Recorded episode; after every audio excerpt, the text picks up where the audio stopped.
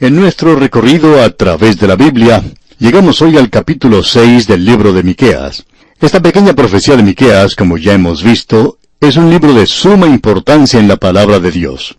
La razón por la cual recorremos toda la Biblia, enseñándola libro por libro y en muchos lugares capítulo por capítulo, y a veces cubrimos capítulos en detalle, y muchas veces versículo por versículo, y más aún, debemos decir que en algunos lugares nos detenemos a observar palabra por palabra.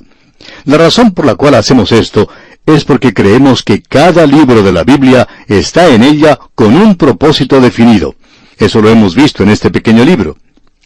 Ahora hemos dividido este libro en tres secciones principales, es decir, que ya hemos visto ¿Qué Dios como tú? que proclama el futuro castigo por los pecados pasados.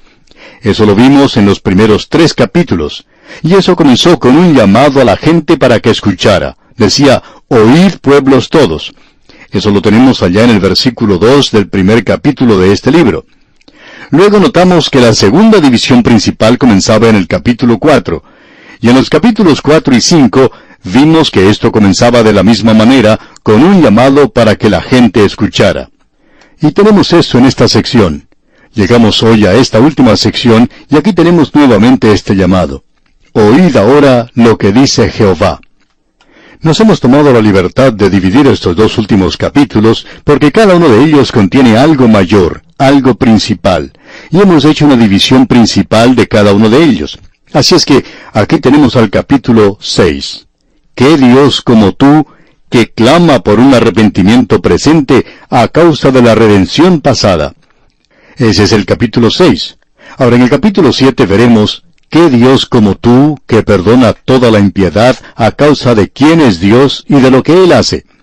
Así es que esta parte comienza como comenzaron las otras secciones principales. En el versículo 1 tenemos otra vez esa expresión, Oíd ahora lo que dice Jehová. Este no es solo un llamado al reino del norte, sino que lo tomamos como que es un llamado para el mundo en su totalidad para que escuche lo que dice Jehová, porque creemos que podremos ver eso en un instante. Pero él comienza diciendo esto, y él menciona aquí su queja contra Israel. Y este es el comienzo del tercer y final mensaje de Miqueas a las naciones del mundo. Y por supuesto, es para Israel en particular. Dios tiene una controversia con su pueblo Israel. Y de esto nosotros podemos aprender una lección. Leamos pues el primer versículo de este capítulo 6 de Miqueas. Oíd ahora lo que dice Jehová. Levántate, contiende contra los montes, y oigan los collados tu voz. Esta es una expresión que se nos presenta varias veces al haber estudiado a los profetas. Es en realidad un llamado a la naturaleza. Y no nos referimos, por supuesto, a la madre naturaleza. Descubrimos aquí que esto no es tratar de engañar a la madre naturaleza. Esto es en realidad un llamado a los montes y collados. Pero creemos que tenemos aquí una aplicación, como ya hemos visto que se hace anteriormente, que una montaña representa un gran reino y un collado representará un reino un poco más pequeño. Y deberíamos decir que esto no es solamente un llamado a la naturaleza, sino a las naciones del mundo. En otras palabras, aquí tenemos un mensaje que se puede aplicar a todas las naciones del mundo. Usted nota que él dice al comienzo del versículo 2, Oíd montes y fuertes cimientos de la tierra, es decir, a esas grandes naciones y pueblos del mundo que han estado en existencia por literalmente miles de años. Y aún estos han estado lejos de Dios. Y Dios les da a ellos un mensaje. Les dice en el versículo 2, Oíd, montes y fuertes cimientos de la tierra, el pleito de Jehová, porque Jehová tiene pleito con su pueblo y altercará con Israel. Ahora Dios tiene un pleito con su pueblo y Él los está llevando al tribunal. Y luego Él hace algo verdaderamente sorprendente. Cuando Él va al tribunal, en lugar de acusarlos inmediatamente, Él dice, ¿qué te he hecho? ¿Se puede imaginar usted, amigo oyente, la condescendencia de Dios, quien es todopoderoso para con el hombre tan pequeñito aquí sobre esta tierra? Y él dice en el versículo 3, Pueblo mío, ¿qué te he hecho? ¿O en qué te he molestado? Responde contra mí. En otras palabras, Dios les está diciendo, ¿por qué se han vuelto contra mí? ¿Por qué se han alejado de mí? ¿Por qué me han rechazado? ¿Qué les he hecho yo a ustedes? ¿Qué he hecho? Y esto es algo que vamos a encontrar una y otra vez en la profecía de Malaquías, el último libro del Antiguo Testamento, porque allí, después de la cautividad, ellos regresan y se convierten en personas asqueadas de todo, se han convertido en personas sofisticadas. Se han olvidado de la cautividad de Babilonia porque la ciudad había sido reedificada desde entonces. Y ellos están disfrutando ahora de la prosperidad. Y Malaquías habla de esto. Y ellos dijeron, verdaderamente esto de hacer ciertos ritos religiosos es un poco aburridor, es muy cansador, por cierto. Y estamos de acuerdo con eso. Pero el problema, amigo oyente, no es con Dios. El problema era con ellos. Y vamos a ver aquí cuál era el verdadero problema. Ahora Él quiere que ellos testifiquen contra Él. ¿Qué es lo que Dios ha hecho? Bueno, Él les va a decir lo que Él les ha hecho. ¿Y qué es lo que Dios les ha hecho? ¿Ha hecho algo desagradable para esta gente? ¿Los ha maltratado? ¿Los llevó a la tierra de Egipto? ¿Los dejó allí y se olvidó de ellos? Él no podía hacer eso. Él no tenía por qué haberlos librado de la tierra de Egipto. Pero Él hizo eso y los sacó de la tierra de Egipto. Y en la primera parte del versículo 4 de este capítulo 6 de Miqueas dice, Porque yo te hice subir de la tierra de Egipto y de la casa de servidumbre te redimí. Ellos eran esclavos, ¿ve usted? Y Dios dice que los ha redimido, que no había cometido nada malo con ellos. Él no había cometido algo deplorable, sino que los había redimido. Ustedes eran esclavos, soportando el yugo de los esclavizadores en la tierra de Egipto, y allí no había nadie que les pudiera librar. Ustedes no eran gente atractiva, sino un pueblo esclavizado. Y ustedes descendieron a un nivel muy bajo, al nivel más bajo de la humanidad. Pero Dios dice, yo los amo, y yo descendí y los redimí. El versículo 4 dice en su totalidad, porque yo te hice subir de la tierra de Egipto, y de la casa de servidumbre te redimí, y envié delante de ti a Moisés, a Aarón y a María. O sea, yo proveí quien les guiara para salir de esa tierra. Moisés, Aarón y María. Es interesante que se menciona a María aquí. Quisiéramos llamar la atención hoy a esas mujeres que están buscando la liberación de la mujer e indicarles que Dios no las dejó de lado. María era uno de los líderes cuando Israel salió de la tierra de Egipto, y ella estaba en el mismo nivel que Aarón, aunque no estaba en el mismo nivel que Moisés, porque Moisés en realidad era quien había sido elegido por Dios. Y María quería encauzar una rebelión contra su propio hermano. Y usted debe recordar que cuando ellos salieron de Egipto y entraron al desierto, fue Moisés quien dirigió todo esto. Él los estaba llevando a Dios. Y María dijo, ¿quién es él para decirme lo que yo tengo que hacer? Yo recuerdo que cuando él era un pequeñito y Faraón estuvo a punto de matarlo, yo lo tomé junto con su madre y lo colocamos en un canasto en las aguas del río. Y yo me quedé muy cerca y observé lo que sucedía. ¿Quién es él entonces para decirme lo que debo hacer? Podríamos decir, amigo oyente, que María fue la primera mujer liberada que hemos tenido. A ella no le gustaba que Moisés le dijera lo que tenía que hacer, pero ella era también un líder. Era uno de ellos. Y esa mujer María era elegida por Dios y pensamos que ella tenía un verdadero ministerio entre las mujeres. ¿Puede usted imaginarse los problemas que se presentarían con las mujeres en esa marcha por el desierto? Problemas de los cuales Moisés no sabría mucho. Y Moisés es otro ejemplo de un padre que no era muy bueno. Era un gran líder, pero no era un buen padre. David era la misma clase de hombre. Y es extraño ver que tenemos esa clase de personas. Y siempre es bueno tener una madre buena y maravillosa en momentos como esos. Y por cierto que Moisés tuvo una madre maravillosa. Y ella era también la madre de María. Así es que María debe haber sido una gran ayuda especialmente para las mujeres en esa marcha por el desierto que ellas hicieron. Y la queja de ellos era, estamos agotados, estamos cansados de adorar a Dios. Y después de todo, ¿qué ha hecho Él por nosotros? Y Dios vuelve a recitar la historia de ellos. Él habla, y espero que usted escuche, amigo oyente, lo que Él está diciendo, porque Dios está hablando aquí desde su propio corazón a esta gente. Y en el versículo 5 de este capítulo 6 de Miqueas dice, Pueblo mío, acuérdate ahora qué aconsejó Balac, rey de Moab, y qué le respondió Balaam, hijo de Beor, desde Sittim hasta Gilgal, para que conozcas las justicias de Jehová. Debemos notar que aquí se nos presenta un incidente maravilloso, Y este incidente va en realidad hasta el momento en que ellos estaban listos para pasar a través de esa tierra. Ellos tenían que caminar alrededor de Edom, porque Edom no permitía que ellos pasaran por allí. Y Dios les guió alrededor de ese lugar. Y cuando ellos llegaron a Moab, y el rey de Moab era ese hombre Balak, y él quería que cayera una maldición sobre los hijos de Israel, entonces buscó los servicios del profeta Balaam, a quien le gustaba mucho el dinero. Era un predicador asalariado.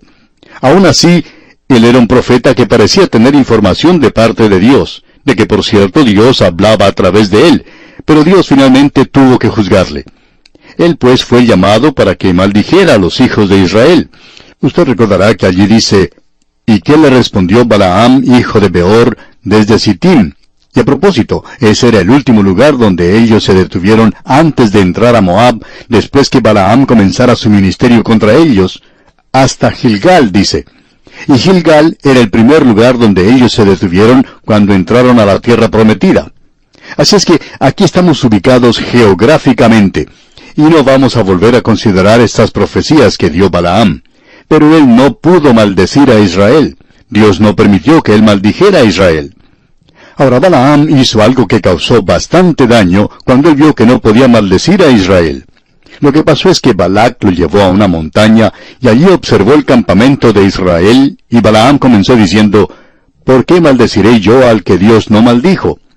Dios no les estaba haciendo mal, Dios estaba de su lado. Ahora, si usted iba al campamento de ellos, podía notar que ellos no eran perfectos, porque Dios estaba aún tratando con ellos en ese momento, pero ningún enemigo de afuera iba a encontrar algo malo en ellos. ¿Sabía usted que es algo maravilloso hoy que los hijos de Israel no supieran que allí se encontraba un enemigo tratando de maldecirles? Y Dios los estaba protegiendo y defendiendo. Y aún así, Balaam tuvo que decir, ¿por qué maldeciré yo al que Dios no maldijo? Yo no puedo hacerlo. Dios no le permitió que lo hiciera. Ahora a nosotros se nos dice que tenemos un abogado con el Padre, a Cristo Jesús, el justo. En la primera epístola del apóstol Juan, capítulo 2, versículo 1, dice, Hijitos míos, estas cosas os escribo para que no pequéis, y si alguno hubiere pecado, abogado tenemos para con el Padre a Jesucristo el justo.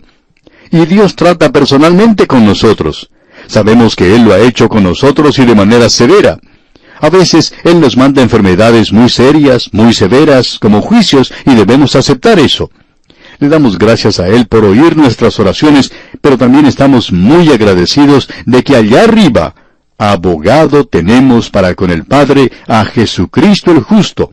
Y Él me defiende, Él está de mi lado, Él es mi abogado. Él es aquel que hoy dice que yo soy su hijo. Yo estoy en la familia de Dios, y Él no va a permitir que nadie de afuera me venga a maldecir. Y amigo oyente, esa debería ser la respuesta hoy para esas opiniones supersticiosas que existen de que los hijos de Dios pueden ser poseídos por los demonios y que pueden ser maldecidos. Amigo oyente, nosotros no creemos en eso. Pensamos que Satanás puede crearle una gran cantidad de dificultades, en muchos casos pensamos que él puede hacerle la vida realmente miserable, pero ningún demonio va a llegar a poseer a un hijo de Dios. Nosotros tenemos un abogado, y no importa quién sea usted, amigo oyente. Si usted es un hijo de Dios, Él está de su lado y le está defendiendo. Como dijo Martín Lutero cuando parecía que todo el mundo se había vuelto contra él, dijo, uno con Dios es una mayoría. Y yo estoy del lado de la mayoría, y usted, amigo oyente, ¿qué dice? Esto es muy importante, y Dios le está diciendo a su pueblo, yo los defiendo aun cuando Balaam trató de maldecirles. Y Balac se disgustó con él y lo llevó de una montaña a otra, cuatro montañas. Pero este profeta no los pudo maldecir, pero él le dio un consejo terrible a Balac. Él le dijo a Balac, ya que no es posible maldecirles, ya que no se puede luchar contra ellos, únete a ellos. Así es que Balaam sugirió a Balac, rey de Moab, que fueran y se casaran con ellos, y eso fue lo que sucedió. Ahora eso introdujo la idolatría entre la gente, y esa fue la ocasión cuando Moisés tuvo que levantar esa serpiente de bronce, a causa del consejo malvado que este falso profeta había dado a la gente. Ahora quisiéramos decirle algo, amigo oyente, y queremos decirlo con mucho cuidado, porque en el día de hoy hay muchos así llamados consejeros matrimoniales, y hay mucha consejería matrimonial de parte de los falsos profetas. Y nosotros nos enteramos de esto de segunda mano, pero amigo oyente, mucha de esa consejería no es bíblica. Ahora sabemos que uno puede sacar un versículo de aquí y otro de allá y posiblemente armar un buen caso. Pero lo único que va a hacer que un matrimonio dé resultado, amigo oyente, es el amor. Si usted puede mirarla a ella en los ojos y decirle, yo te amo, y ella puede mirarle a usted y decirle, yo te amo, usted puede resolver esos problemas matrimoniales. Y la palabra de Dios le dará todo lo que usted necesita para resolver sus problemas. Y Dios les dice aquí en el versículo 5 de este capítulo 6 de Miqueas, Pueblo mío, acuérdate ahora qué aconsejó Balac, rey de Moab, y qué le respondió Balaam, hijo de Beor, desde Sittim hasta Gilgal, para que conozcas las justicias de Jehová. Ahora Dios es un Dios justo, pero Él los está defendiendo. Él estaba del lado de ellos, y es algo maravilloso tener a Dios de nuestro lado. ¿Cuán maravilloso es eso, amigo oyente? Ahora hemos llegado a un punto que ya hemos mencionado anteriormente, de que hay siempre un pasaje maravilloso fuera de lo común en cada capítulo, y eso lo hemos visto en los primeros capítulos de este libro, y lo veremos en los dos últimos también. En realidad debemos decir que los dos mejores probablemente son los que vamos a mencionar.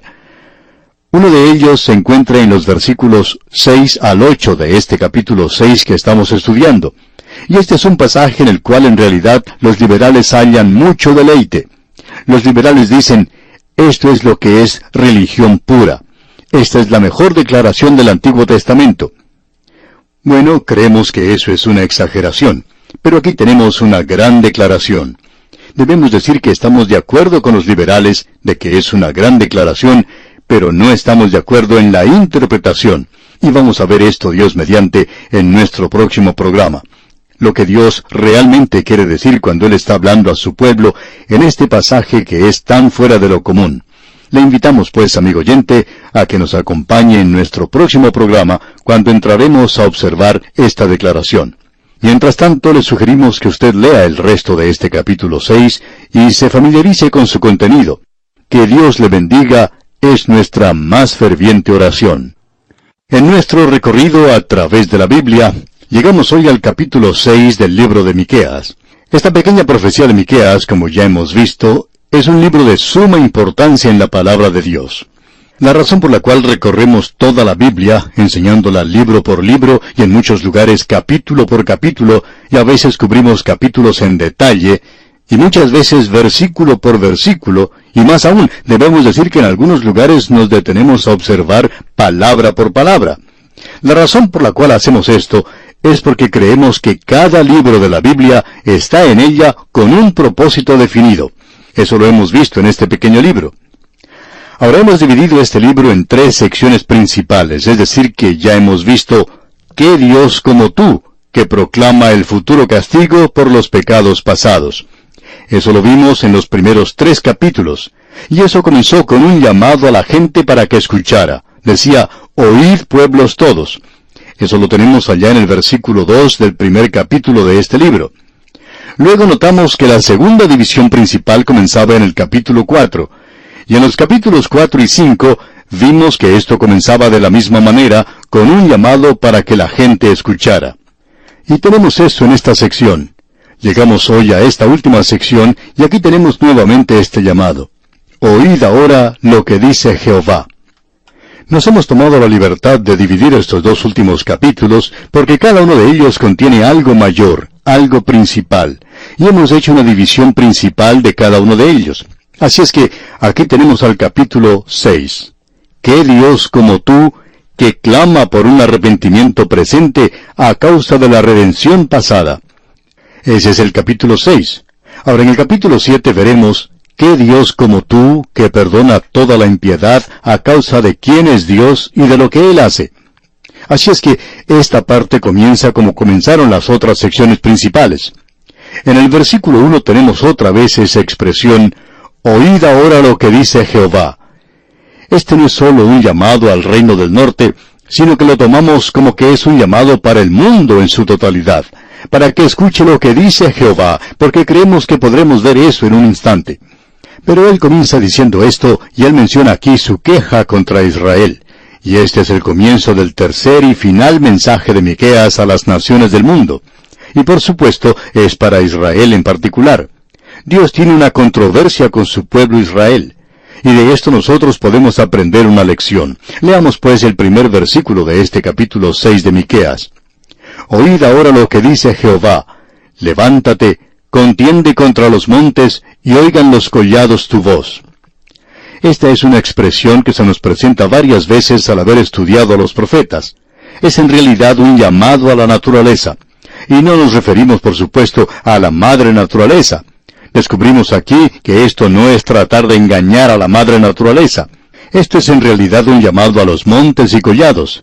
Pero creemos que tenemos aquí una aplicación, como ya hemos visto que se hace anteriormente, que una montaña representa un gran reino y un collado representará un reino un poco más pequeño. Y deberíamos decir que esto no es solamente un llamado a la naturaleza, sino a las naciones del mundo. En otras palabras, aquí tenemos un mensaje que se puede aplicar a todas las naciones del mundo. Usted nota que él dice al comienzo del versículo 2, Oíd montes y fuertes cimientos de la tierra. Es decir, a esas grandes naciones y pueblos del mundo que han estado en existencia por literalmente miles de años. Y aún estos han estado lejos de Dios. Y Dios les da a ellos un mensaje. Les dice en el versículo 2, Oíd, montes y fuertes cimientos de la tierra, el pleito de Jehová, porque Jehová tiene pleito con su pueblo y altercará con Israel. Ahora Dios tiene un pleito con su pueblo, y Él los está llevando al tribunal. Y luego Él hace algo verdaderamente sorprendente. Cuando Él va al tribunal, en lugar de acusarlos inmediatamente, Él dice, ¿qué te he hecho? ¿Se puede imaginar usted, amigo oyente, la condescendencia de Dios, quien es todopoderoso para con el hombre tan pequeñito aquí sobre esta tierra? Y él dice en el versículo 3, Pueblo mío, ¿qué te he hecho? ¿O en qué te he molestado? Responde contra mí. En otras palabras, Dios les está diciendo, ¿por qué se han vuelto contra mí? ¿Por qué se han alejado de mí? ¿Por qué me han rechazado? ¿Qué les he hecho yo a ustedes? ¿Qué he hecho? Y esto es algo que vamos a encontrar una y otra vez en la profecía de Malaquías, el último libro del Antiguo Testamento, porque allí, después de la cautividad, ellos regresan y se convierten en personas asqueadas de todo, se han convertido en personas sofisticadas. Se han olvidado de la cautividad de Babilonia porque la ciudad había sido reedificada desde entonces. Y ellos están disfrutando ahora de la prosperidad. Y Malaquías habla de esto. Y ellos dijeron, verdaderamente esto de hacer ciertos ritos religiosos es un poco aburridor, es muy cansador, por cierto. Y estamos de acuerdo con eso. Pero el problema, amigo oyente, no es con Dios. El problema era con ellos. Y vamos a ver aquí cuál era el verdadero problema. Ahora Él quiere que ellos testifiquen contra Él. ¿Qué es lo que Dios ha hecho? Bueno, Él les va a decir lo que Él les ha hecho. ¿Y qué es lo que Dios les ha hecho? ¿Ha hecho algo desagradable para esta gente? ¿Los ha maltratado? ¿Los llevó a la tierra de Egipto? ¿Los dejó allí y se olvidó de ellos? Él no podía hacer eso. Él no tenía por qué haberlos librado de la tierra de Egipto. Pero él hizo eso y los sacó de la tierra de Egipto. Y en la primera parte del versículo 4 de este capítulo 6 de Miqueas dice, Porque yo te hice subir de la tierra de Egipto y de la casa de servidumbre te redimí. Ellos eran esclavos, ¿ve usted? Y Dios dice que los ha redimido, que no había cometido nada malo con ellos. Él no había cometido algo deplorable, sino que los había redimido. Ustedes eran esclavos, soportando el yugo de los esclavizadores en la tierra de Egipto, y allí no había nadie que les pudiera librar. Ustedes no eran gente atractiva, sino un pueblo esclavizado. Y ustedes descendieron a un nivel muy bajo, al nivel más bajo de la humanidad. Pero Dios dice, yo los amo, y yo descendí y los redimí. El versículo 4 dice en su totalidad, porque yo te hice subir de la tierra de Egipto y de la casa de servidumbre te redimí, y envié delante de ti a Moisés, a Aarón y a María. O sea, yo proveí quien les guiara para salir de esa tierra, Moisés, Aarón y María. Es interesante que se menciona a María aquí. Quisiéramos llamar la atención hoy a esas mujeres que están buscando la liberación de la mujer e indicarles que Dios no las dejó de lado. María era uno de los líderes cuando Israel salió de la tierra de Egipto, y ella estaba en el mismo nivel que Aarón, aunque no estaba en el mismo nivel que Moisés, porque Moisés en realidad era quien había sido elegido por Dios. Y María quería encauzar una rebelión contra su propio hermano, y usted debe recordar que cuando ellos salieron de Egipto y entraron al desierto, fue Moisés quien dirigió todo esto. Él los estaba llevando a Dios. Y María dijo, ¿quién es él para decirme lo que yo tengo que hacer? Yo recuerdo que cuando él era un pequeñito y Faraón estuvo a punto de matarlo, yo lo tomé junto con su madre y lo colocamos en un canasto en las aguas del río. Y yo me quedé muy cerca y observé lo que sucedía. ¿Quién es él entonces para decirme lo que debo hacer? Podríamos decir, amigo oyente, que María fue la primera mujer liberada que hemos tenido. A ella no le gustaba que Moisés le dijera lo que tenía que hacer, pero ella era también un líder. Era uno de ellos. Y esa mujer, María, era elegida por Dios y pensamos que ella tenía un verdadero ministerio entre las mujeres. ¿Puede usted imaginarse los problemas que se presentarían con las mujeres en esa marcha por el desierto? Problemas de los cuales Moisés no sabría mucho. Y Moisés es otro ejemplo de un padre que no era muy bueno. Era un gran líder, pero no era un buen padre. David era la misma clase de hombre. Y es extraño ver que tenemos esa clase de personas. Y siempre es bueno tener una madre buena y maravillosa en momentos como esos. Y por cierto que Moisés tuvo una madre maravillosa. Y ella era también la madre de María. Así es que María debe haber sido una gran ayuda especialmente para las mujeres en esa marcha por el desierto que ellas hicieron. Y la queja de ellos era, estamos agotados, estamos cansados de adorar a Dios. Y después de todo, ¿qué ha hecho Él por nosotros? Y Dios vuelve a recitar la historia de ellos. Él habla, y espero que usted escuche, amigo oyente, lo que Él está diciendo, porque Dios está hablando aquí desde su propio corazón a esta gente. Y en el versículo 5 de este capítulo 6 de Miqueas dice, Pueblo mío, acuérdate ahora qué aconsejó Balac, rey de Moab, ¿Y qué le respondió Balaam, hijo de Beor, desde Sittim hasta Gilgal, para que conozcas las justicias de Jehová? Debemos notar que aquí se nos presenta un incidente maravilloso. Y este incidente va en realidad hasta el momento en que ellos estaban listos para pasar a través de esa tierra. Ellos tenían que caminar alrededor de Edom, porque Edom no permitía que ellos pasaran por allí. Y Dios les guió alrededor de ese lugar. Y cuando ellos llegaron a Moab, y el rey de Moab era ese hombre Balac, y él quería que cayera una maldición sobre los hijos de Israel, entonces buscó los servicios del profeta Balaam, a quien le gustaba mucho el dinero. Era un predicador asalariado. Aún así, él era un profeta que parecía tener información de parte de Dios, de que por cierto Dios hablaba a través de él, pero Dios finalmente tuvo que juzgarle. Él pues fue llamado para que maldijera a los hijos de Israel. Usted recordará que allí dice, ¿Y qué le respondió Balaam, hijo de Beor, desde Sittim? Y a propósito, ese era el último lugar donde ellos se detuvieron antes de entrar a Moab, después que Balaam comenzara su ministerio contra ellos, hasta Gilgal, dice. Y Gilgal era el primer lugar donde ellos se detuvieron cuando entraron a la tierra prometida.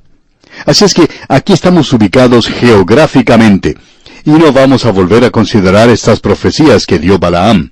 Pero él no pudo maldecir a Israel. Dios no permitió que él maldijera a Israel. Ahora Balaam hizo algo que causó bastante daño cuando él vio que no podía maldecir a Israel. Lo que pasó es que Balac lo llevó a una montaña y allí observó el campamento de Israel y Balaam comenzó diciendo, ¿Por qué maldeciré yo al que Dios no maldijo? Dios no les estaba haciendo mal, Dios estaba de su lado.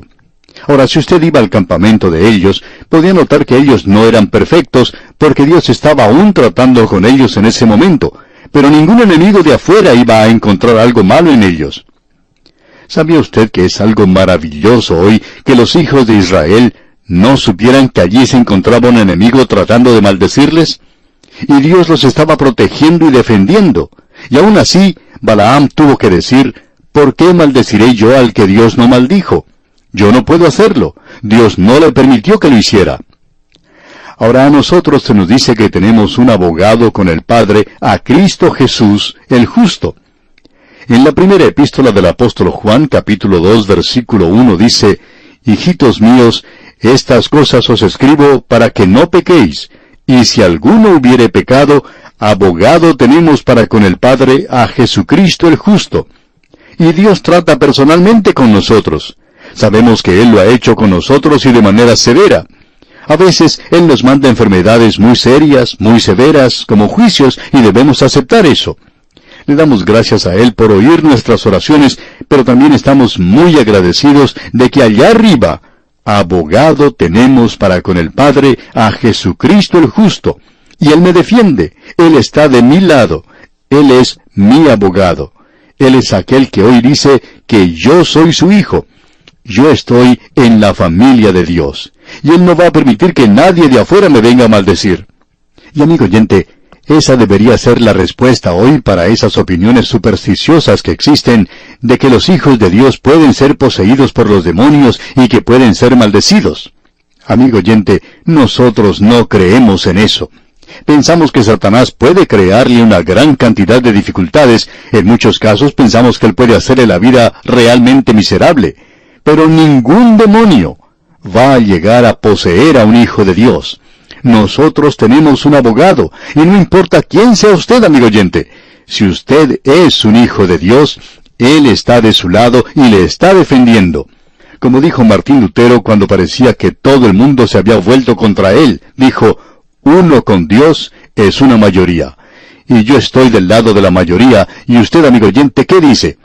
Esto es muy importante, y Dios le está diciendo a su pueblo, yo los defiendo aun cuando Balaam trató de maldecirles.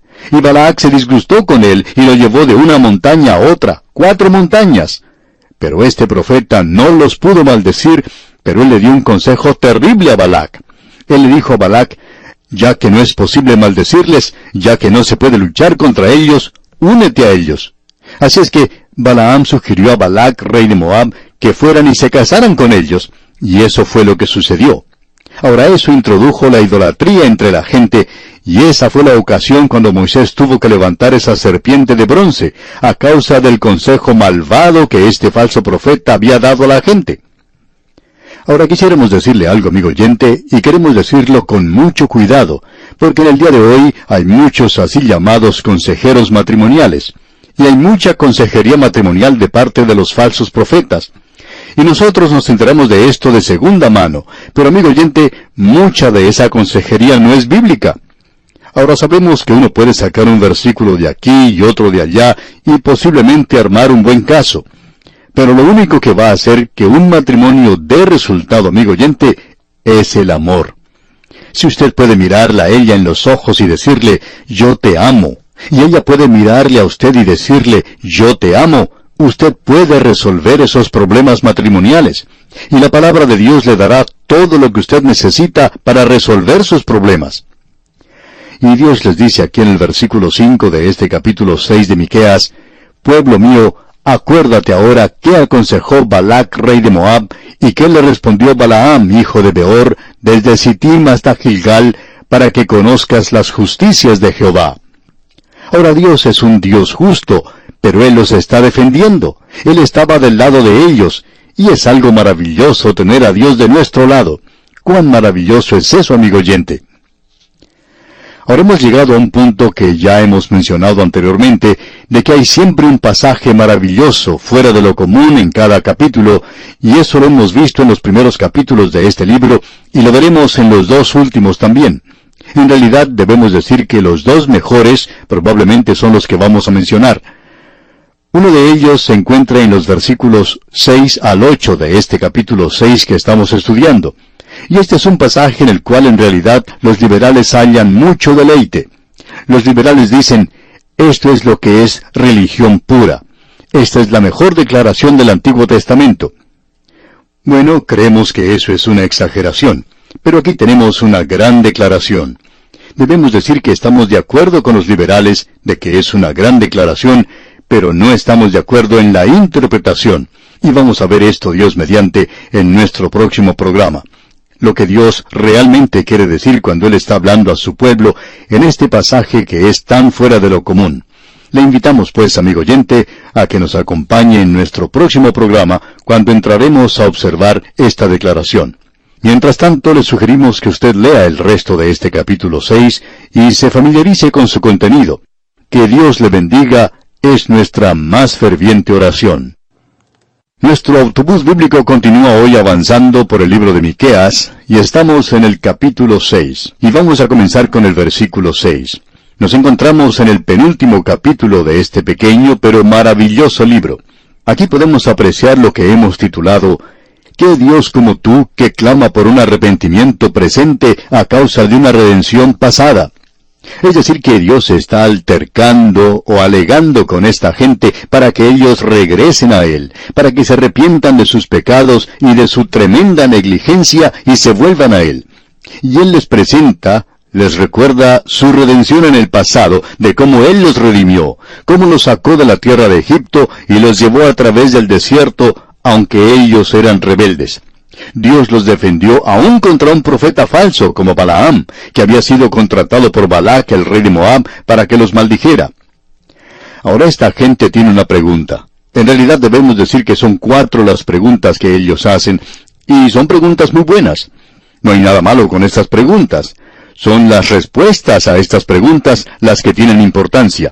Y eso es lo que queremos observar hoy. Este es un pasaje de las Escrituras muy importante porque ha sido usado y abusado por los liberales hoy y quizá más que ningún otro. Es muy fácil tomar estos tres versículos y sacarlos de su contexto. En efecto, los liberales toman solo el versículo 8. Ahora esta es una sección maravillosa, como hemos dicho, pero tengamos mucho cuidado con ella y mantengámosla dentro del contexto de lo que estamos hablando aquí en este libro, especialmente en lo que se relaciona al Antiguo Testamento. Estamos seguros que cada persona que cree en Dios quiere hacerse la pregunta de cómo se puede acercar a Él. ¿Cómo voy a acercarme a Dios? Y a no ser que usted sea un ateo, alguna vez tiene que haberse hecho esa pregunta. Las naciones paganas del pasado y de la hora presente se han hecho esa pregunta y han encontrado una respuesta. Todas las religiones paganas del mundo han tratado de responder a esta pregunta. ¿Cómo puedo acercarme a Dios? Y el punto de vista pagano es, en primer lugar, según se revela por sus ídolos, algo realmente terrible. Ellos tratan de apaciguar a ese Dios. Ese Dios está enojado, así es que tratan de hacer algo para calmarle. Así, en el día de hoy, ese es el punto de vista pagano en muchos países. Y creemos que esta es la pregunta, una pregunta legítima que el hombre se puede hacer. Y la encontramos aquí en el versículo 6 de este capítulo 6 de Miqueas, donde leemos, ¿Con qué me presentaré ante Jehová y adoraré al Dios Altísimo? Esta gente pensaba y decía, ¿qué es lo que pasa con Dios? ¿Por qué siente desagrado con nosotros? Estamos llevando a cabo los ritos y la liturgia de la religión. Estamos haciendo todas esas cosas externas, y Él fue quien nos dio todas estas cosas para que las hiciéramos. Ah, pero Él también les había dado algo más, amigo oyente. Ellos estaban solamente pasando por el formalismo de la religión. Así es que ellos estaban haciendo esta pregunta. Y es una pregunta legítima. Es una pregunta que cualquier persona creyente en Dios debe hacerse. ¿Con qué me presentaré ante Jehová y adoraré al Dios Altísimo? ¿Qué puedo llevarle a Dios? ¿Qué puedo darle? Él se encuentra allá arriba en el cielo y yo estoy aquí abajo. ¿Cómo puedo alcanzarle? ¿Cómo voy a comunicarme con Él? ¿Cómo voy a hacer contacto con Él? ¿Cómo puedo complacerle? ¿Y cómo puedo ser salvo? El carcelero de Filipos, usted recordará, un hombre muy pagano, tenía esta pregunta. ¿Qué debo hacer para ser salvo? ¿Cómo puedo arreglar las cosas con Dios?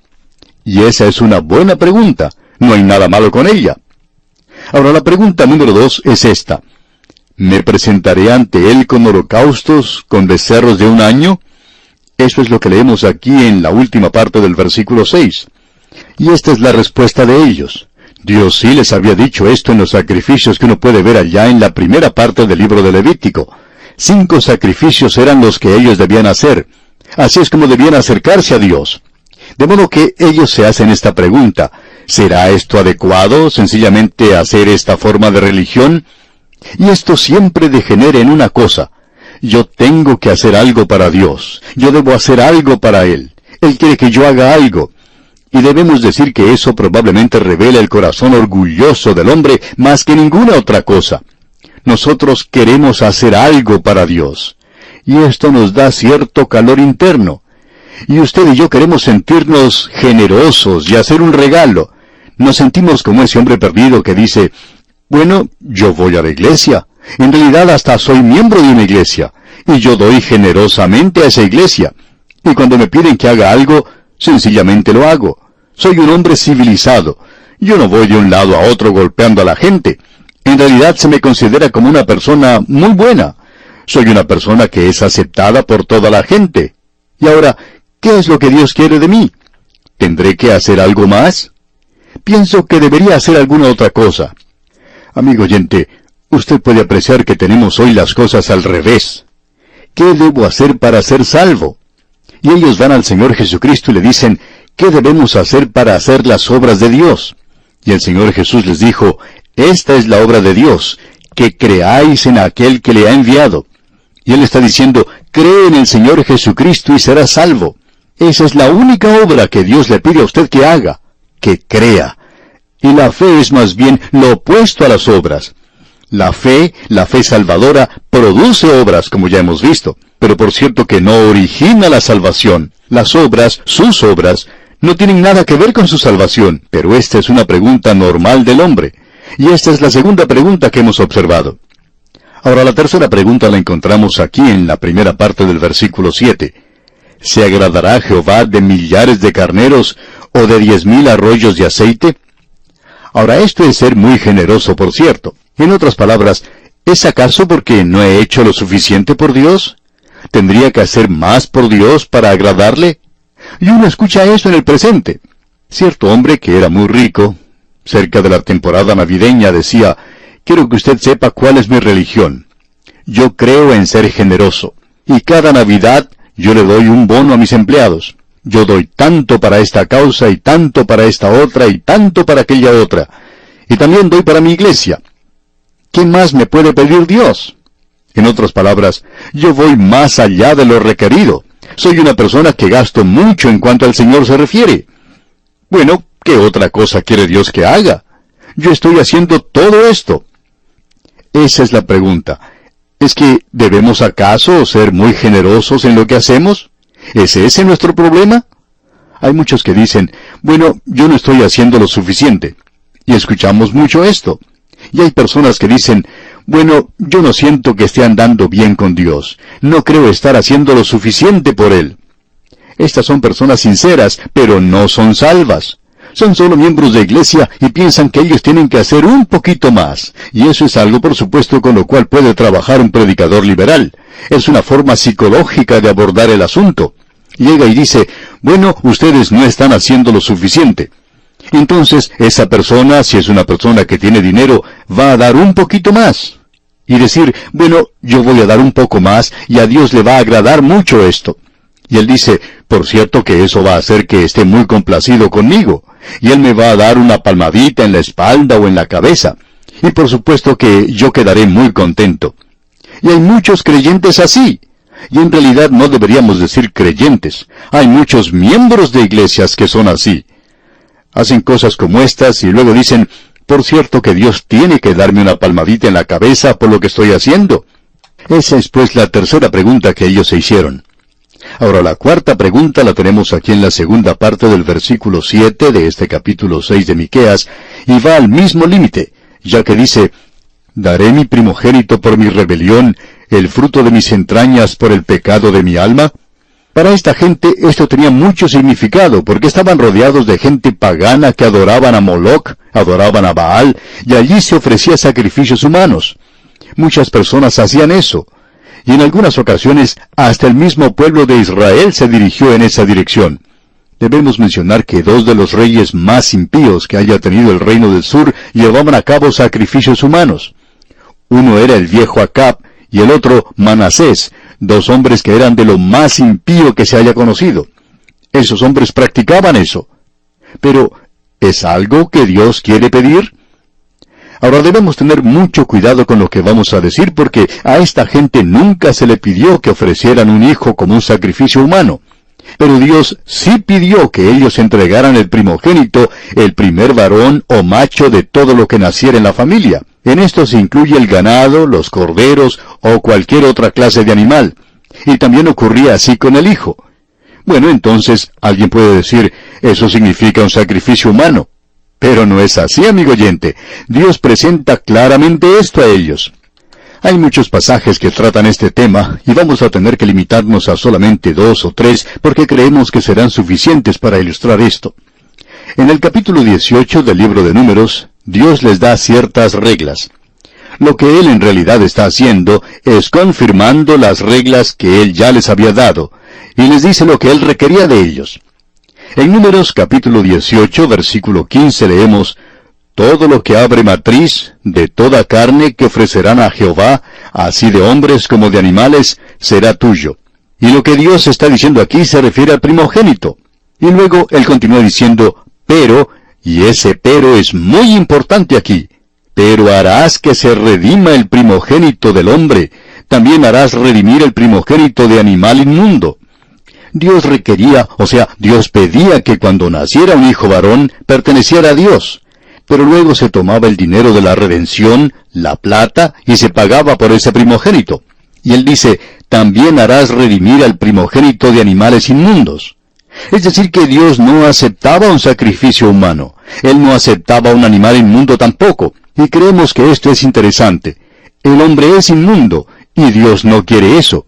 Nosotros tenemos la costumbre en el presente de dedicar nuestros hijos al Señor, y creemos que es algo muy lindo de hacer. Creo que he podido ver a miles de niños dedicados en los años pasados. Bien, algunos de estos han resultado personas muy buenas. A veces uno tiene la oportunidad de ver a jóvenes que habían sido dedicados como niños y que ahora están estudiando para servir al Señor. Pero también ocurre lo contrario, y algunos de ellos han ido a parar a la cárcel. Ahora este asunto de la dedicación es algo bueno, el dedicar su hijo al Señor. Pero eso no quiere decir que ese niño va a resultar una persona de bien. Dios dijo en el Antiguo Testamento, harás que se redima el primogénito del hombre, tendrás que poner el dinero de redención por él. Yo no lo voy a tomar ahora. ¿Por qué? Bueno, él es como ese animal inmundo. Esa es la razón por la cual se decía que una mujer que había dado a luz era inmunda. ¿Por qué? porque ella había traído una cosa inmunda a este mundo. David dijo, En pecado me concibió mi madre. Y Dios no quiere a ese niño hasta cuando haya sido redimido. Así es que uno va a tener que esperar hasta que ese niño pueda decir, yo acepto a Cristo como mi Salvador. Y cuando él haga eso, entonces Dios puede tomar ese niño y usarlo. Pero Dios no lo va a tomar y usarlo sino hasta entonces. Esa es la razón por la cual Dios requería de ellos eso y nunca aceptaba ningún sacrificio humano. Ahora eso lo tenemos mencionado muchas veces. Y quisiéramos leer lo que nos dice el capítulo 13 del libro de Éxodo, versículo 2. Escuche usted. Conságrame todo primogénito. Cualquiera que abre matriz entre los hijos de Israel, así de los hombres como de los animales, mío es. Vamos a leer un pasaje más, esta vez en el libro de Levítico, capítulo 18, versículo 21, que dice, Y no des hijo tuyo para ofrecerlo por fuego a Moloc. No contamines así el nombre de tu Dios. Yo, Jehová. Es decir, que ellos no debían ofrecer un sacrificio humano. No des hijo tuyo para ofrecerlo por fuego, como sacrificio humano, dice aquí. Dios está diciendo que uno está profanando su nombre cuando hace una cosa así. Hay personas que cuando hablan con los padres de algún niño, dicen que esperan que éste siga en los pasos de su padre y que llegue a ser un buen predicador, por ejemplo, si es que el padre es predicador. Otra persona puede decir que eso es lo que Dios va a hacer y está orando para que su voluntad sea esa. Permítanos decir, amigo oyente, que no queriendo aparecer fríos y sin corazón, no debemos orar en realidad de esta manera. No podemos orar aquí en cuanto al niño. Lo mejor que nosotros podemos hacer es presentarlo al Señor y pedirle al Señor que lo que queremos es que ese niño sea salvo en primer lugar.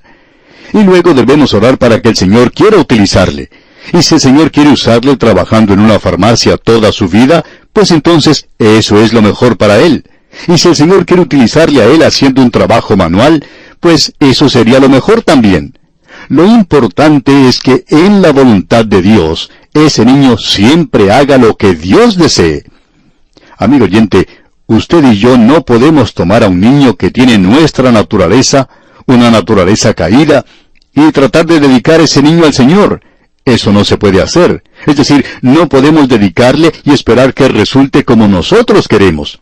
En realidad, así no es como se hacen estas cosas. Esperamos pues haber explicado claramente que estos son casos que Dios no requiere de usted. Ahora, cuando usted se acerca a Él, cuando usted viene a Él, ¿cómo se acerca a Dios? Él es un Dios santo, y yo soy un pecador. Bueno, escuche lo que dice el versículo 8. Aquí es donde disfrutan mucho los de tendencia liberal.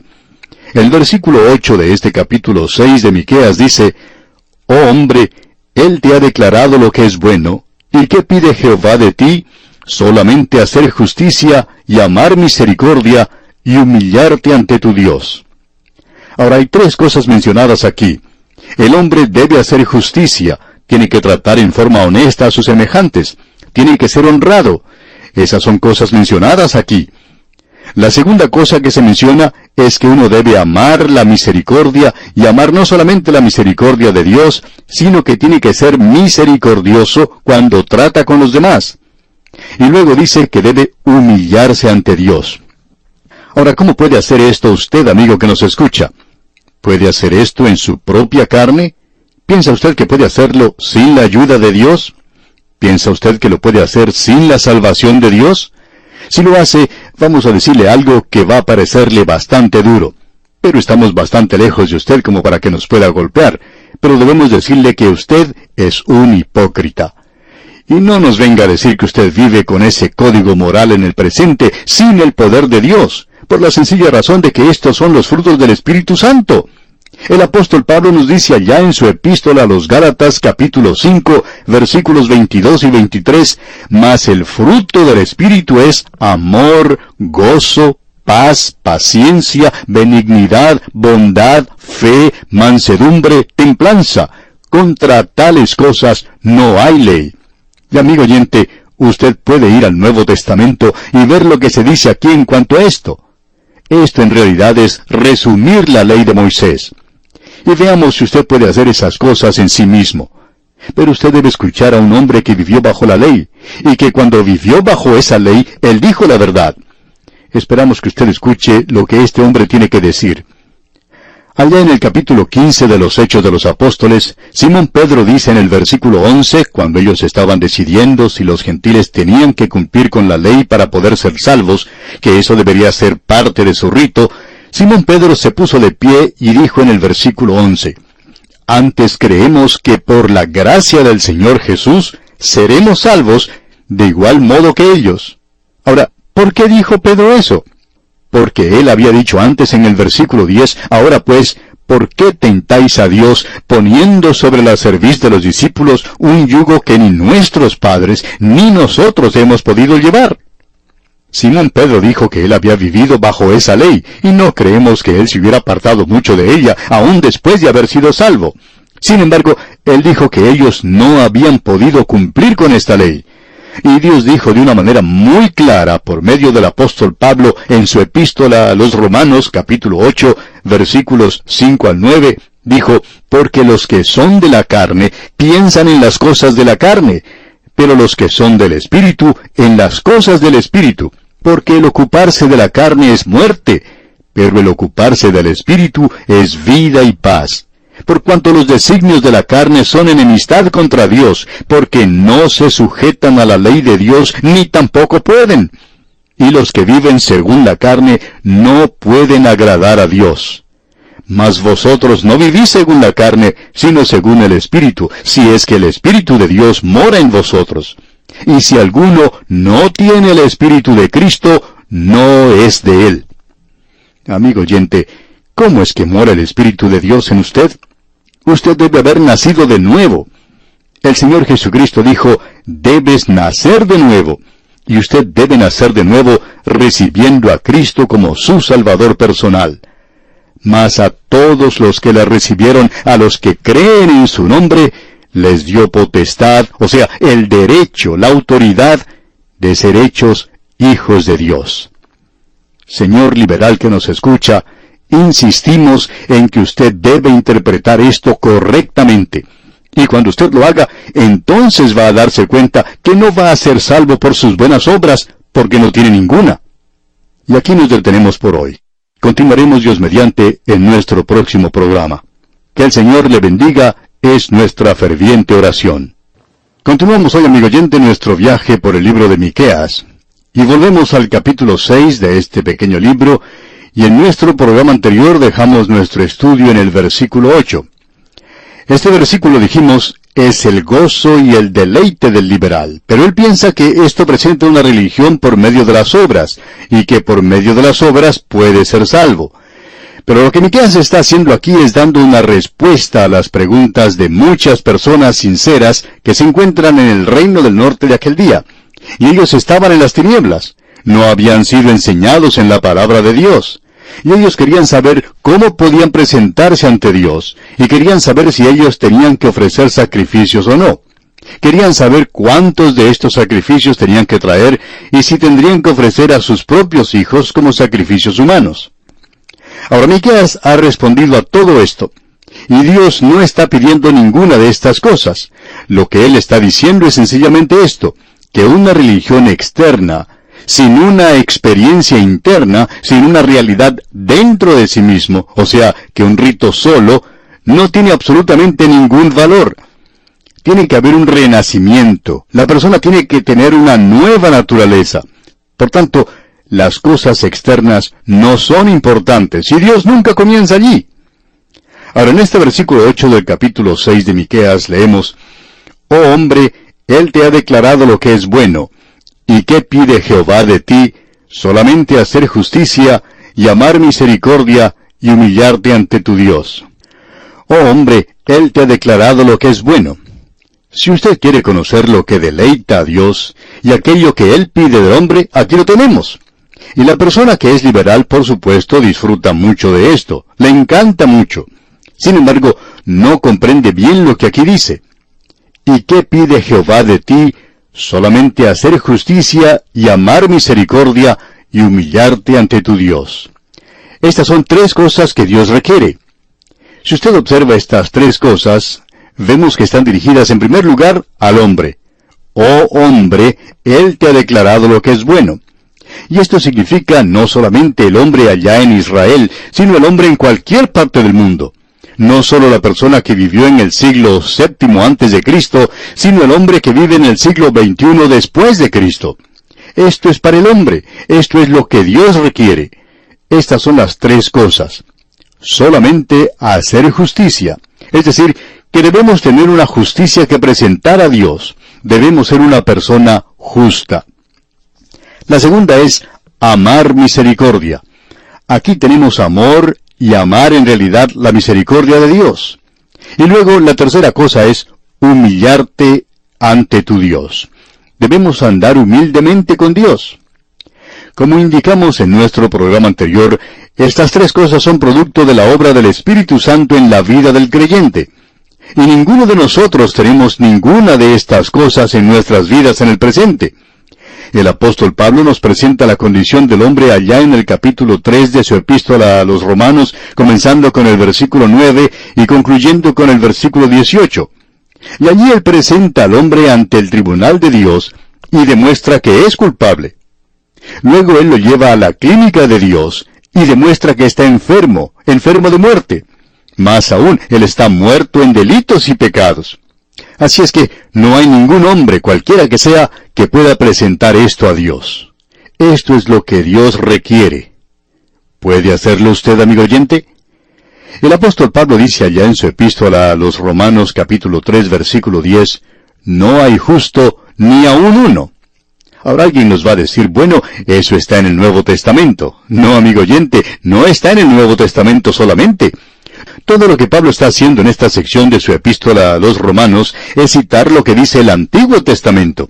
Y usted puede encontrar allá en el Salmo 14 que dice, Dice el necio en su corazón, no hay Dios. Se han corrompido, hacen obras abominables, no hay quien haga el bien. O sea, ningún justo, nadie que haga lo bueno. Eso es lo que Dios dice en cuanto a usted. Pero Dios dice que Él requiere la justicia. ¿Cómo va a presentarla usted, amigo oyente? El apóstol Pablo dice allá en el capítulo 3 de su epístola a los romanos, en el versículo 11, no hay quien entienda, no hay quien busque a Dios. Es decir, que Él está diciendo que no hay nadie que actúe ni siquiera con el conocimiento que tiene. Y amigo oyente, ¿cuántos hoy, aquellos que no son creyentes, viven o pueden ejecutar sus ideales? ¿Los ha obtenido usted? ¿Ha hecho una realidad los ideales o los objetivos que quiere alcanzar? ¿Ha llegado usted a un nivel en su vida donde esté satisfecho con su forma de vivir? Amigo oyente, ninguno de nosotros ni siquiera actúa con el conocimiento que tenemos. No hay quien busque a Dios. Ahora alguien quizá puede preguntar, bueno, ¿y dónde se encuentra eso? Allá en el capítulo 14 del libro de los Salmos, versículo 2, donde podemos leer, Jehová miró desde los cielos sobre los hijos de los hombres para ver si había algún entendido que buscara a Dios. ¿Y sabe, amigo oyente? No había ninguno. El versículo 3 dice, todos se desviaron, a una se han corrompido, no hay quien haga lo bueno, no hay ni siquiera uno. No tenemos tiempo para entrar en detalles en esto, pero en el Antiguo Testamento uno podría multiplicar esto, estas declaraciones, una y otra vez. Aquí tenemos lo que Dios requiere. Pero el Antiguo Testamento también presenta de manera muy clara y obvia que uno no puede presentar esto a Dios. Uno no tiene esto. Por tanto, tiene que haber un cambio en la vida porque no hay ninguno que sea justo. Se nos dice que el Señor Jesucristo fue entregado por nuestras rebeliones y resucitado para nuestra justificación. Él fue resucitado para nuestra justificación, para que nosotros podamos tener justicia. Y luego, por el Espíritu de Dios, podamos producir justicia en nuestras vidas. Y luego, amor con misericordia. Y ninguno de nosotros tenemos esto en nuestro corazón humano. Por el contrario, todos nosotros estamos muertos en delitos y pecados. El apóstol Pablo dice de nosotros, todos se desviaron, a una se hicieron inútiles, no hay quien haga lo bueno, no hay ni siquiera uno. Este es el cuadro del hombre. Así es como el hombre es en el presente.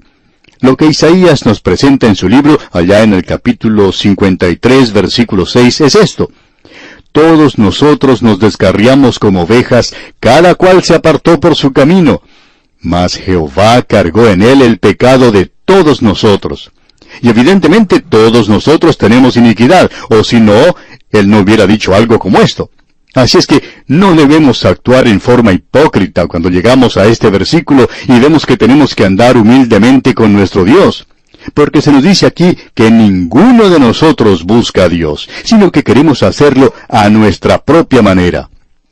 Permítanos decir algo ahora, amigo oyente, y lo hacemos con un espíritu de ayuda en realidad y esperamos que algunos sean sorprendidos y despertados para que puedan salir de la presente condición. Si usted cree que hoy en su membresía de la iglesia, o que su carácter, o que sus buenas obras le van a llevar a usted a Dios, entonces debemos decirle que usted está desviándose del camino de Dios.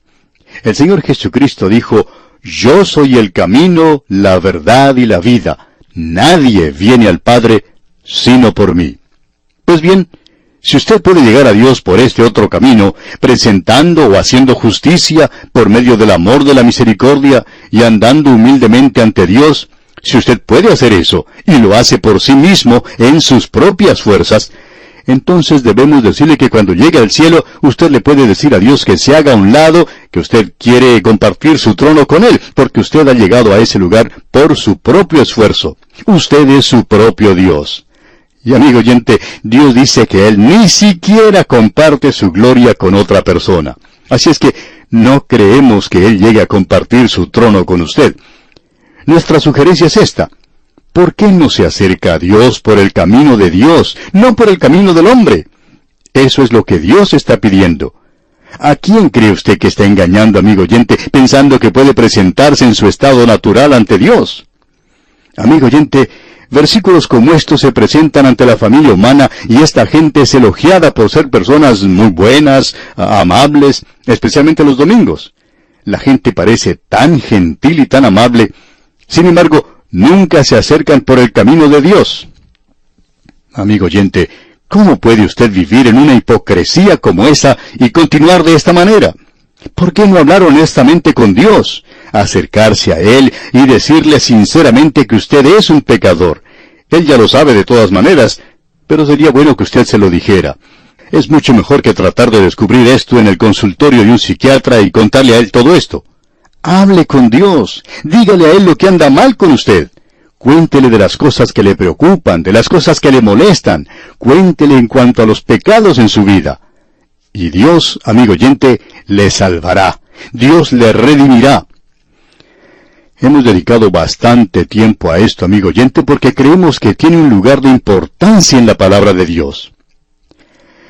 Vamos a seguir avanzando ahora hacia algo que también creemos que es de suma importancia.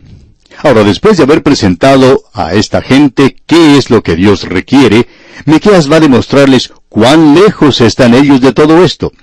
Y esta será la razón por la cual Dios les juzgará a ellos, porque han estado pecando en forma premeditada.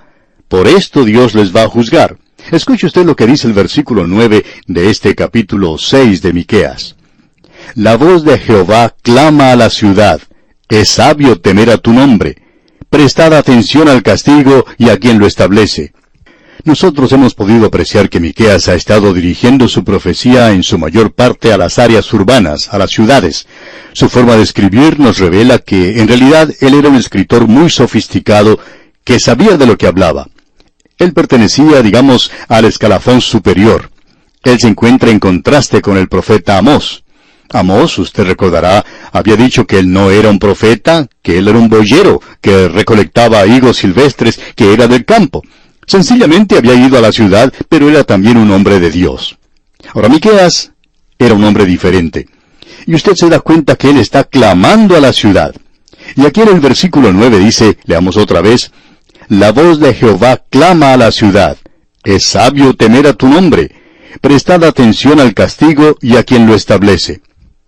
Ahora esta última parte del versículo 9 se puede traducir también así. Prestad atención a la vara. Y la vara habla de castigo, de juicio. Allá en el Salmo 2, versículo 9 leemos, Los quebrantarás con vara de hierro, como vasija de alfarero los desmenuzarás. La vara, como hemos dicho, representa el juicio, el castigo de Dios, y el castigo viene sobre esta nación. Y el hombre sabio, es decir, el hombre de aquel día que creía la palabra de Dios, escucharía. Esta persona reconocería que el castigo se aproximaba sobre la nación. Entonces actuaría según lo que aquí se dice, que la voz de Dios se ha levantado y está hablando de castigo. Y el hombre sabio puede apreciar lo que Dios hace, y eso revelará un carácter justo, así como también que Él es paciente, que Él perdona la iniquidad pero también que Él castiga, y esa vara es la autoridad y el emblema de esa autoridad que demuestra que Él es el juez, y Él juzgará. Sigamos adelante ahora y veamos lo que nos dice aquí el versículo 10 de este capítulo 6 de Miqueas. ¿Hay aún en casa del impío tesoros de impiedad y medida escasa que es detestable? En otras palabras, se refiere a que aún habrá pecado en la nación, y ahora Él va a revelar estos pecados de manera específica. Él los va a presentar de manera que no hay duda alguna. Y en el versículo 11 dice, ¿Daré por inocente al que tiene balanza falsa y bolsa de pesas engañosas? Estas personas iban al templo y llevaban un sacrificio y estaban haciendo una ceremonia externa nada más. Decían que estaban obrando honestamente y que amaban la misericordia, pero ¿qué era lo que hacían durante la semana? Dios dice, ¿daré por inocente al que tiene balanza falsa y bolsa de pesas engañosas? Amigo oyente, los carniceros de aquel día estaban pesando no solo la carne, sino sus manos. Estaban engañando a la gente con las pesas. Estas personas estaban haciendo negocios de manera deshonesta, y él dice, ¿y bolsa de pesas engañosas? Esas eran personas deshonestas en la forma en que hacían sus negocios. Eran personas avaras, codiciosas y aún así querían engañar a los demás haciéndose pasar como personas muy religiosas. Ahora en el versículo 12 de este capítulo 6 del libro de Miqueas encontramos lo siguiente: Sus ricos se colmaron de rapiña y sus moradores hablaron mentira y su lengua es engañosa en su boca. Usted puede notar lo que es cierto aquí. Estas personas eran culpables de violencia. Nos referimos a los ricos. Y eran mentirosos, eran engañadores, no se les podía creer. Y amigo oyente, ¿no es este el cuadro de la situación presente en el mundo? ¿No es este un cuadro de la localidad en la cual vivimos? Es imposible creer lo que nos dicen los medios informativos. Uno no puede creer ya a los políticos en el presente, y no interesa a qué partido pertenezca. Es un día en el cual es muy difícil creer a los hombres de negocios. Es difícil creer a aquellos que se encuentran en los ejércitos, y estamos viviendo en días donde la mayoría de nosotros estamos confundidos. No sabemos a quién creer. Bueno, esta era la misma situación allí en esa tierra. Y Dios no aprobaba eso, amigo oyente. Eso fue lo que trajo sobre ellos juicio y el castigo de Dios. Amigo oyente, hay naciones que están ocupando una posición notable en el día de hoy, y nos referimos a naciones que se destacan en el presente, pero que no figuran en las profecías. Estas naciones desaparecerán en los días postreros.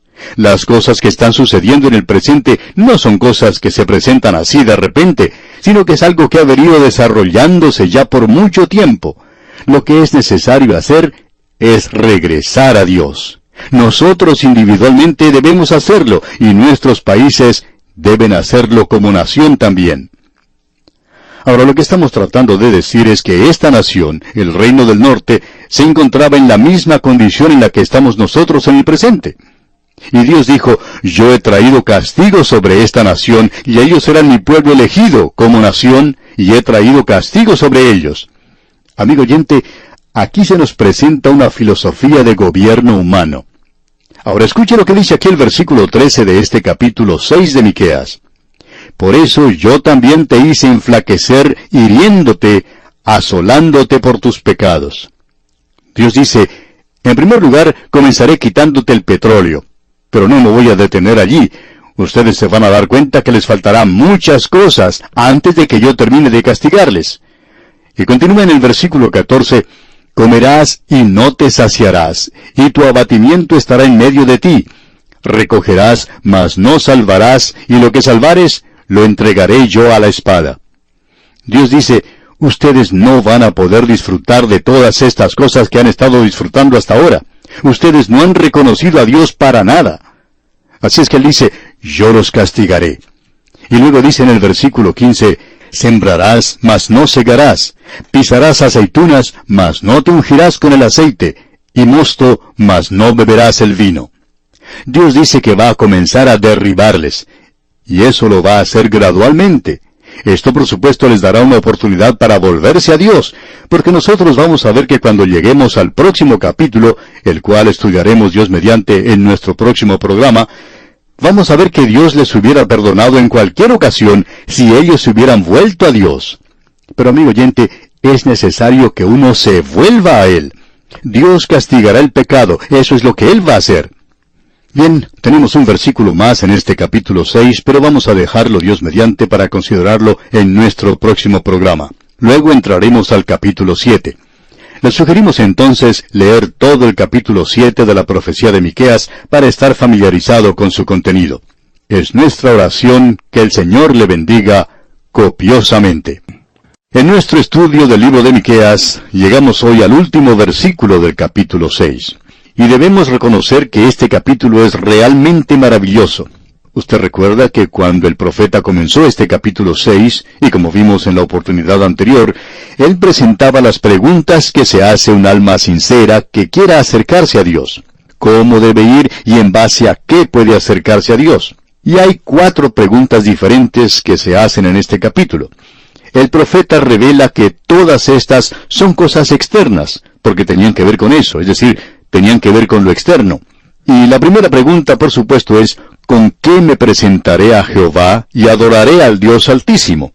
En otras palabras, ¿qué debo tener en mis manos? ¿Qué deben hacer estas manos? Y nos referimos a las obras de las manos del hombre.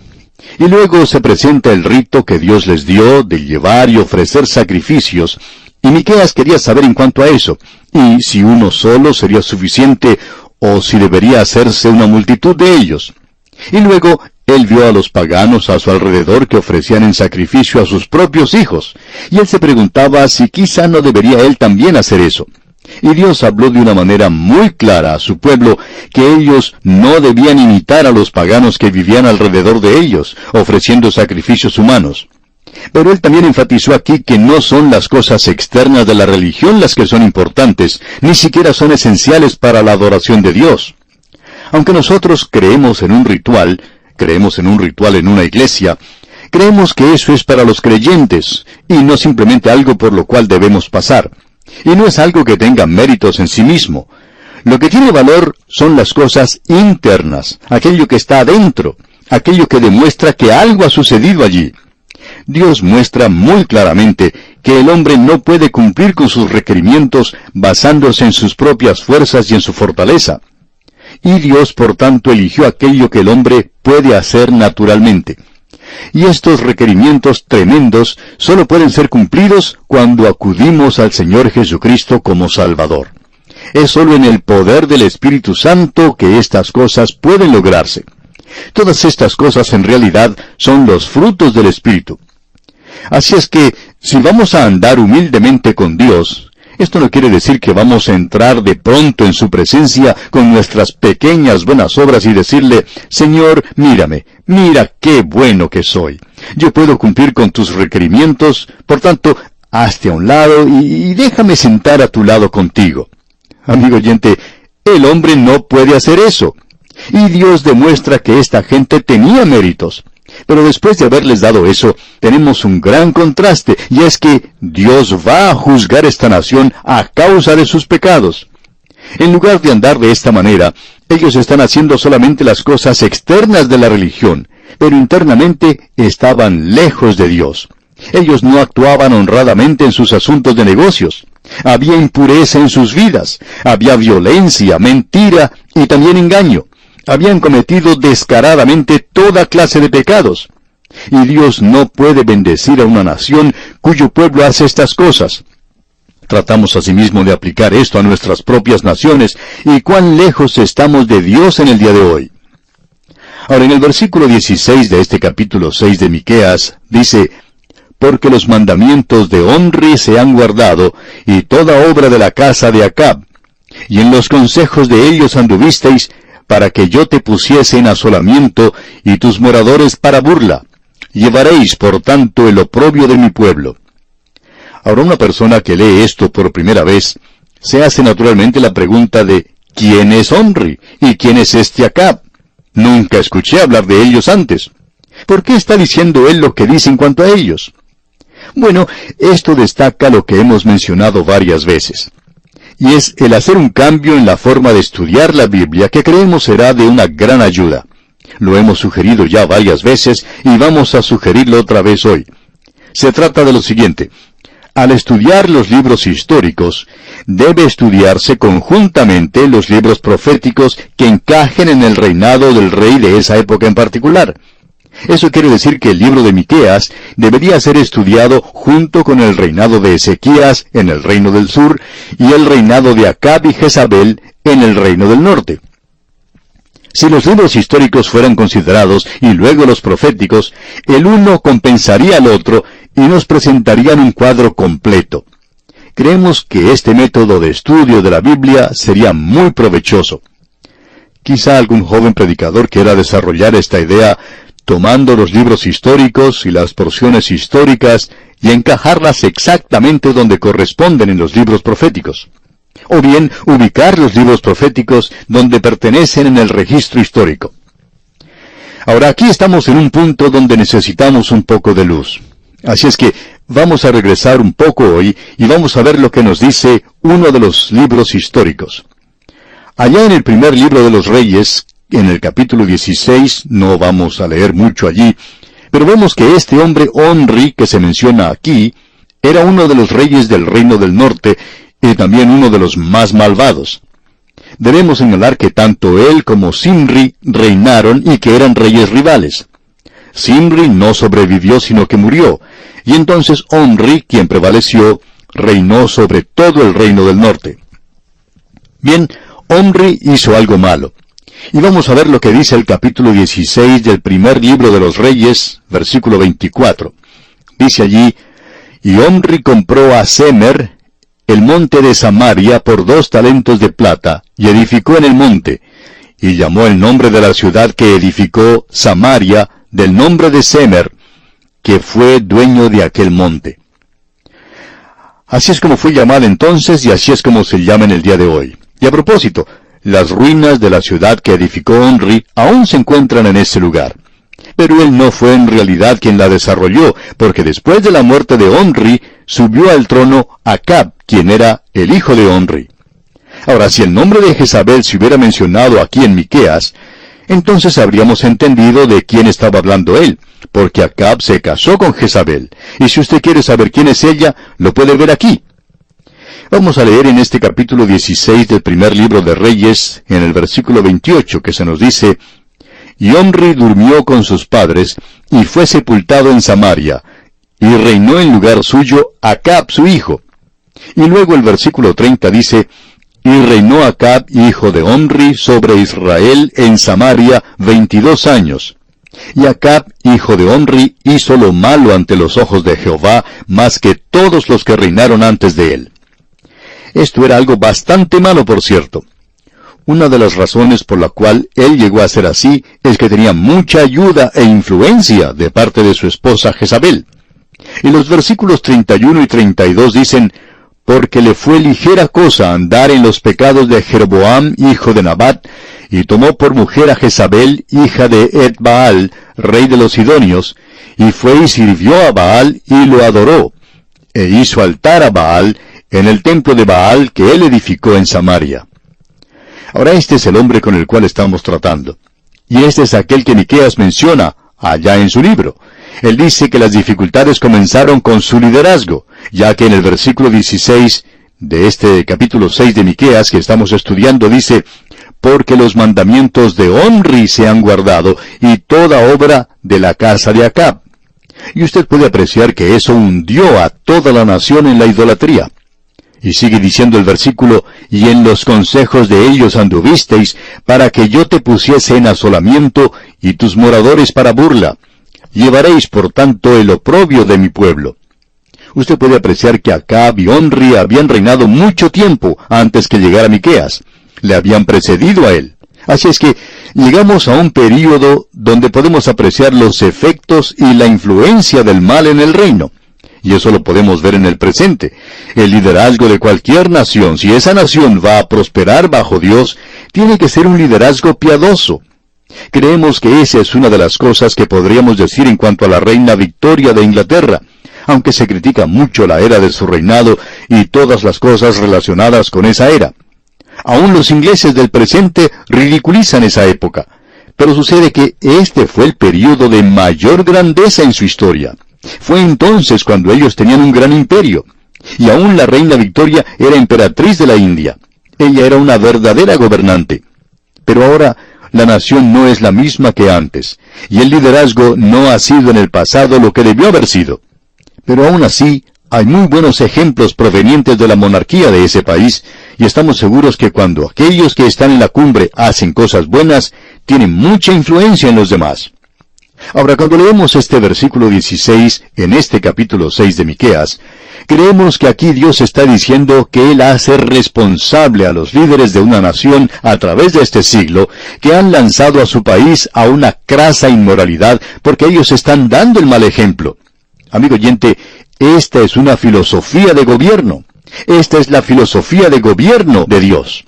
Pero lamentablemente esto no se enseña en las universidades del presente y creemos que eso es parte de la difícil situación que enfrentamos. Es por esa razón que nuestras naciones continúan en su deterioro y continuarán decayendo a no ser que tenga lugar un gran avivamiento.